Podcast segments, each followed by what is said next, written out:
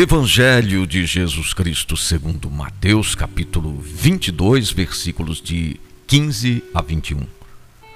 Os fariseus saíram e fizeram um plano para apanhar Jesus em alguma palavra.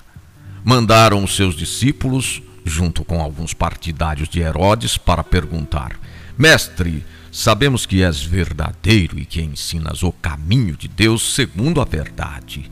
Não te deixas influenciar por ninguém. Dize-nos é permitido ou não pagar imposto a César. Jesus percebeu-lhes a maldade e disse: Hipócritas, por que me armais uma cilada? Mostrai-me a moeda do imposto. De quem é esta figura e a inscrição? perguntou ele. De César, responderam.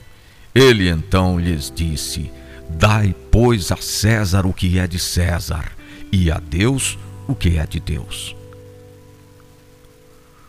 O plano bem elaborado não trouxe resultados. Jesus separa as coisas de César e as coisas de Deus.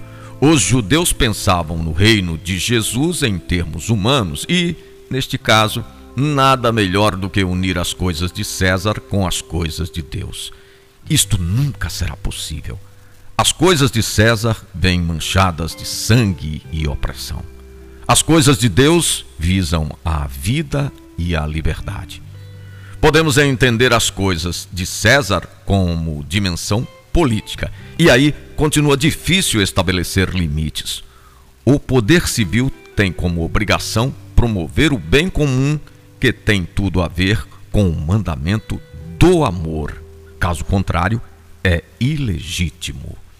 A igreja, como agrupamento de pessoas em torno de Jesus, não faz política partidária que é de César, mas aponta caminhos para uma sociedade justa. E isto é de Deus. Proposta do dia: procurar entender assuntos políticos de interesse de toda a comunidade dos irmãos em Cristo.